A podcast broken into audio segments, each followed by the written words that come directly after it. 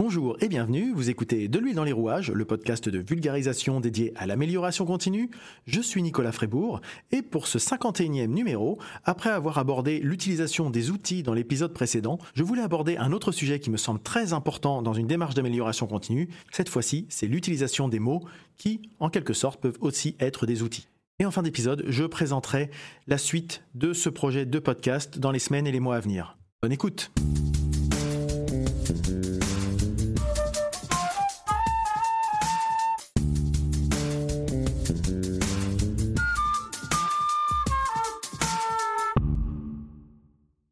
Cet épisode euh, aujourd'hui particulièrement? Alors déjà parce que justement il fait écho au précédent épisode qui était consacré à l'utilisation des outils. Pour voir, je vous invite à écouter l'épisode 50 dans lequel j'expliquais en gros, sans refaire tout l'épisode, qu'un outil ne reste qu'un outil, l'important c'est la façon dont on s'en sert.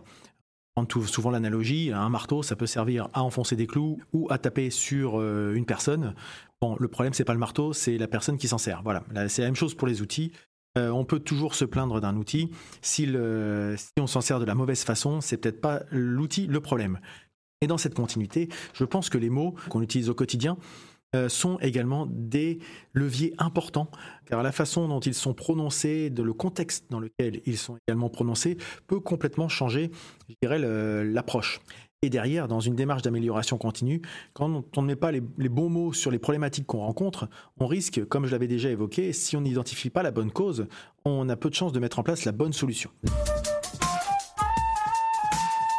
Quel a été le déclic pour ce, sujet? C'est tout simple. C'est hier matin, euh, j'écoutais euh, la radio dans ma voiture, une matinale euh, sur France Info, et une journaliste politique ou économique, je ne sais plus, était en train d'expliquer que bah, finalement, on connaissait une grosse pénurie, notamment dans certaines grosses entreprises comme Nike ou Ikea, hein, par exemple, c'était eux qui étaient cités, et elle concluait finalement sa rubrique en disant que cette pénurie était la faute aux Chinois et Taïwanais. Et au-delà du, je ne pense pas qu'elle voulait pointer du doigt particulièrement ces deux populations, c'est plutôt le mot faute, moi, qui m'a dérangé. Puisque derrière, euh, ça m'a un petit peu interpellé en écoutant ça, et je suis rentré au bureau, et je, suis allé voir le terme, la définition de, faute. Et faute, c'est un manquement à la règle morale, au devoir ou une mauvaise action. Donc, derrière, j'ai pris mon clavier et puis j'ai mis un post sur, LinkedIn à ce sujet parce que, comme je l'évoque, hein, je vais faire un peu de paraphrase de ce que j'ai écrit. Euh, dans faute, pour moi, il y a derrière le sous-entendu de l'acte délibéré. C'est-à-dire que c'est il y a, une volonté finalement derrière de vouloir faire quelque chose. Ce que j'aurais préféré entendre, c'est par exemple que la pénurie qu'on connaît actuellement, que certains connaissent actuellement, euh, a pour cause telle, telle, telle chose qui s'avère se dérouler en Chine et à Taïwan, par exemple. Voilà. Et euh, pourquoi c'est quelque chose qui est. Euh, vous allez me dire, oh, c'est pas grand, ça veut dire globalement la même chose. Bah oui, mais globalement, mais il y a des nuances qui sont très importantes parce que pour moi, derrière la faute, j'ai dit, il y a une responsabilité et derrière, il y a une notion de sanction. Quand on fait une faute, on a une sanction. Au foot, on fait une faute, on a un coup franc, on a un carton jaune, etc., pour employer des mots, des mots triviaux. Alors que quand on parle d'une cause, on identifie plutôt des problématiques. Et derrière, c'est plutôt des actions qui sont attendues. Des actions pour une recherche de solutions. Alors bien sûr, c'était un, c'est un exemple. On peut dire oui, mais ça, c'est un abus de langage, etc. Sauf que cet abus de langage, on le retrouve très, très, très fréquemment. Et moi, à titre personnel, je le recouvre très fréquemment euh, dans mon quotidien euh, quand je conseille des entreprises et même quand j'étais moi-même euh, en poste de responsable QSE, puisque souvent dans une entreprise, quand quelque chose ne va pas, on a plutôt tendance à chercher des responsables et des coupables plutôt que des causes. On va parler de l'acte individuel. On va dire oui, mais c'est comportemental. On va dire oui, mais fallait que ça lui tombe dessus, tout ça, etc., etc. Euh, pour moi, pointer la faute, c'est justement pointer le comportement individuel ou je dirais de groupe, mais de, façon assez, assez limitée, un nombre d'individus circonscrits, on va dire. Et en fait, quand on pointe la faute, finalement, on pointe l'autre. C'est-à-dire qu'on identifie un, coupable, comme je l'ai déjà dit, un responsable. Et en pointant quelque chose, ça évite de se poser la question sur nous-mêmes et de se poser la question sur le problème global et systémique. Euh, parce que finalement, quand on réfléchit au fait que la pénurie, elle vient de, Chine et de Taïwan, je ne suis pas un grand géopoliticien ni un grand économiste, mais c'est aussi la problématique, c'est le fait qu'on ait tout délocalisé là-bas. Et de dire que finalement maintenant c'est la faute aux Chinois et aux Taïwanais, c'est un peu oublier que euh, on leur a tout confié aussi, et que finalement c'est peut-être aussi un problème des pays qui sont actuellement en pénurie d'avoir tout délocalisé. Et si on voit le problème que sur les Chinois et les Taïwanais, en disant bah c'est de leur faute, etc., etc. C'est même pas encore une fois vers un, peuple, une population. C'est la même chose dans une entreprise. Quand euh, on dit bah oui mais euh, lui il fait que que de travail de mauvaise qualité, est-ce que le problème c'est uniquement le comportement ou derrière, il y a d'autres problématiques qui peuvent être de la formation, de l'accompagnement, du management, des consignes pas claires, etc., etc. Donc en utilisant le mot faute, qui est euh, dans le langage commun, qui est accepté, on comprend derrière ce que ça veut dire, ça a quand même des connotations de, encore une fois, pointer du doigt pour moi, euh, presque un détail finalement par rapport au problème global. Et donc derrière, le risque de ne tirer aucune bonne conclusion de, ces problématiques-là. Alors, c'est valable pour ce mot faute, mais vous pouvez effectivement, bien sûr, le décliner pour plein d'autres mots qu'on utilise dans le quotidien. Évoqué il y a très peu de temps avec euh, Laura Lange, qui est, euh, philosophe et qui, euh, qui, était invitée et qui faisait la, la, maîtresse de cérémonie du Summer Festival NWX, pour lequel j'ai eu l'occasion d'enregistrer des podcasts. Et elle me disait que, enfin, elle, elle, aime beaucoup jouer sur les mots, et donc c'est quelque chose, moi, qui m'intéresse et que pour elle, beaucoup des mots de la société MAUX sont liés à la problématique d'erreur de, formulation des mots MOTS. Euh, parce qu'on ne se comprend pas, euh, ou on croit se comprendre, ou on se comprend mal. Et derrière, ça a beaucoup plus d'impact que ce qu'on peut imaginer de se tromper de mot ou d'utiliser un mot à la place d'un autre, euh, parce que ça n'a pas forcément les mêmes impacts et les mêmes conséquences derrière. Et encore une fois, cause, conséquence, plutôt que faute, responsabilité, culpabilité. C'est de la notion. Je sais que pour beaucoup de gens, ça peut-être se prendre la tête pour pas grand-chose. Mais euh, quand on accompagne des entreprises qui se trompent sur euh, le terme objectif, cible, plan d'action, euh, etc., qui mélangent un indicateur avec un objectif, et pour eux c'est la même chose, et finalement ils, pilotent, comme j'ai déjà eu l'occasion de le dire, par des indicateurs et pas par des objectifs. Voilà, c'est quand on fait des amalgames sur les mots, sur les notions, derrière, on n'a forcément pas les bonnes, enfin Forcément, c'est pas, ça peut arriver qu'on ait des, bonnes, des bons résultats. Je suis intimement convaincu qu'on euh, a moins de chances d'atteindre les objectifs qu'on se fixe si on n'utilise pas les bons termes et les, les, bonnes, euh, les bonnes dénominations, les bonnes terminologies. Voilà. D'ailleurs, quand j'ai mis en ligne ce post sur euh, LinkedIn, j'ai eu quelques, quelques petits échanges. Je vous, je le mettrai en, lien si vous voulez commenter dessous. J'ai eu quelques petits échanges avec, notamment une, amie à moi qui a, qui a mis une phrase que je trouve assez juste. Euh, les mots sont révélateurs d'un état d'être, d'un état d'esprit qui impacte l'individu qui les prononce et celui qui les reçoit. effectivement, quand on implicitement, quand on utilise un mot à la place d'un autre, ça donne un peu l'état d'esprit de la personne. Euh, quelqu'un qui va raisonner en cause euh, va pas avoir la même approche managériale de stratégie, de mise en place de plans d'action de quelqu'un qui va, raisonner avec des thématiques de faute et qui va à chaque problématique chercher des sanctions, des coupables, des responsabilités, plutôt qu'une démarche d'amélioration continue. Reste persuadé, ça c'est aussi quelque chose qui est de mon intime conviction, que la problématique de régler les choses avec le bâton marche moins bien que par la conviction. C'est-à-dire que quand quelqu'un a compris que quelque chose lui était bénéfique, il va le faire de lui-même. Euh, quand quelqu'un fait les choses uniquement parce qu'elle a peur de la sanction, le jour où la sanction est levée parce que c'est plus le même manager, parce que le contexte a changé, etc., la personne ne fera plus les choses. Parce qu'elle n'aura jamais été convaincue que ce qu'elle faisait était bénéfique pour elle, pour son entourage, pour son entreprise, pour euh, plein de choses. Et euh, voilà, je pense qu'effectivement, les mots sont révélateurs d'une façon de manager et d'une vision d'entreprise, qu'elle soit managériale ou opérationnelle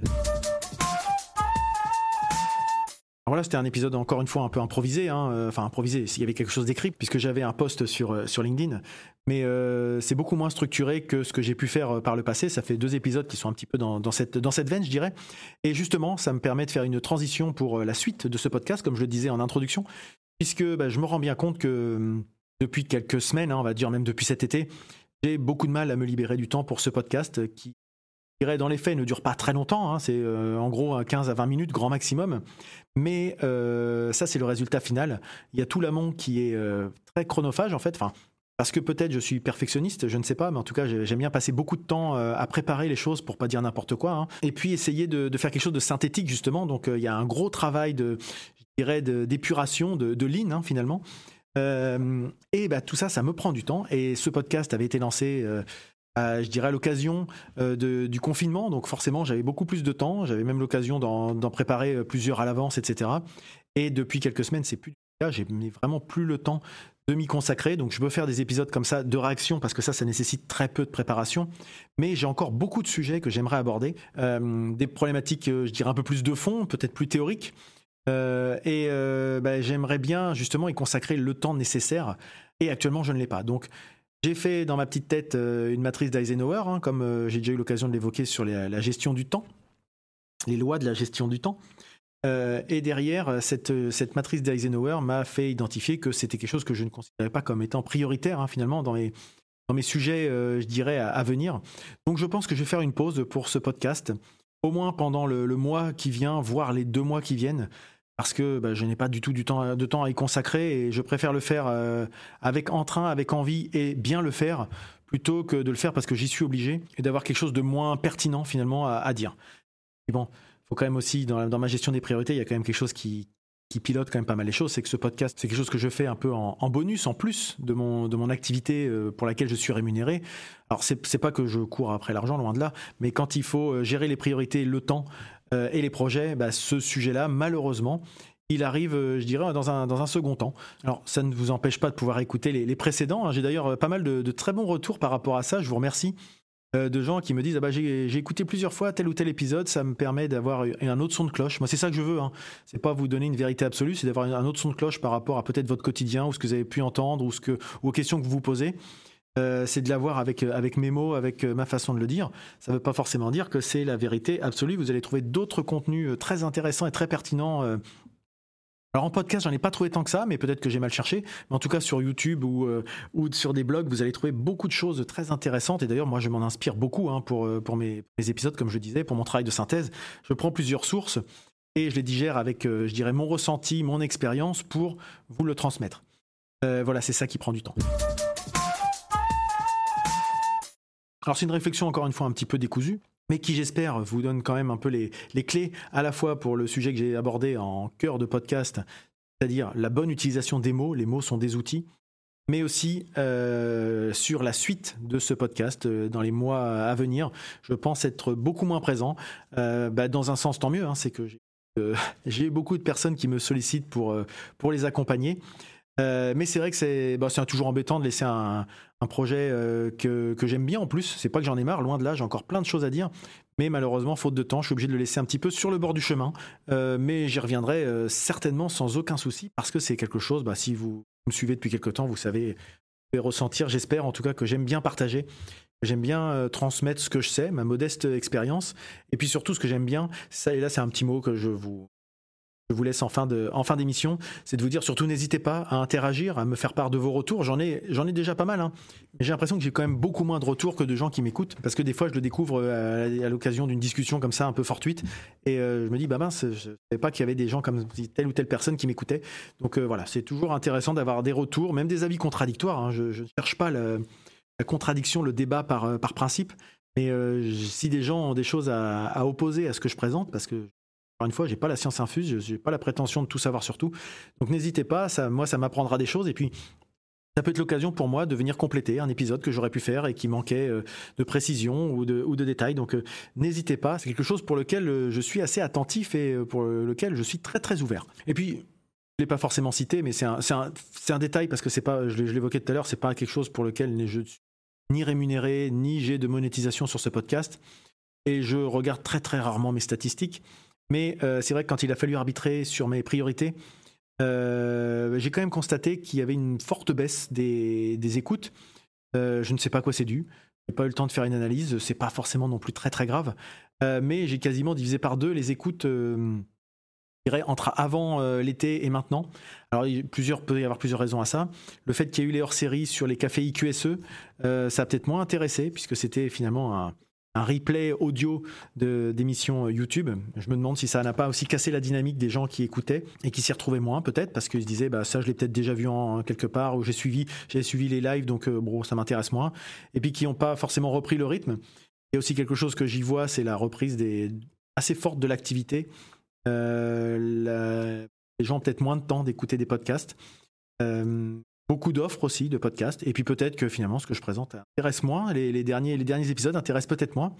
Mais euh, ouais, c'est ah, pas pas 50% pour tous les épisodes, mais c'est au minimum 30% d'écoute en moins. Donc euh, c'est pas forcément ça qui va me qui est le dirais le moteur parce que moi il suffit que j'intéresse une ou deux personnes pour que je considère que ma mission soit soit accomplie. Mais quand il faut arbitrer dans le temps et l'énergie à investir, c'est vrai que je préfère toucher les projets qui me qui, touche le plus de monde et en ce moment c'est plutôt les missions d'accompagnement euh, que je peux opérer euh, euh, chez mes clients.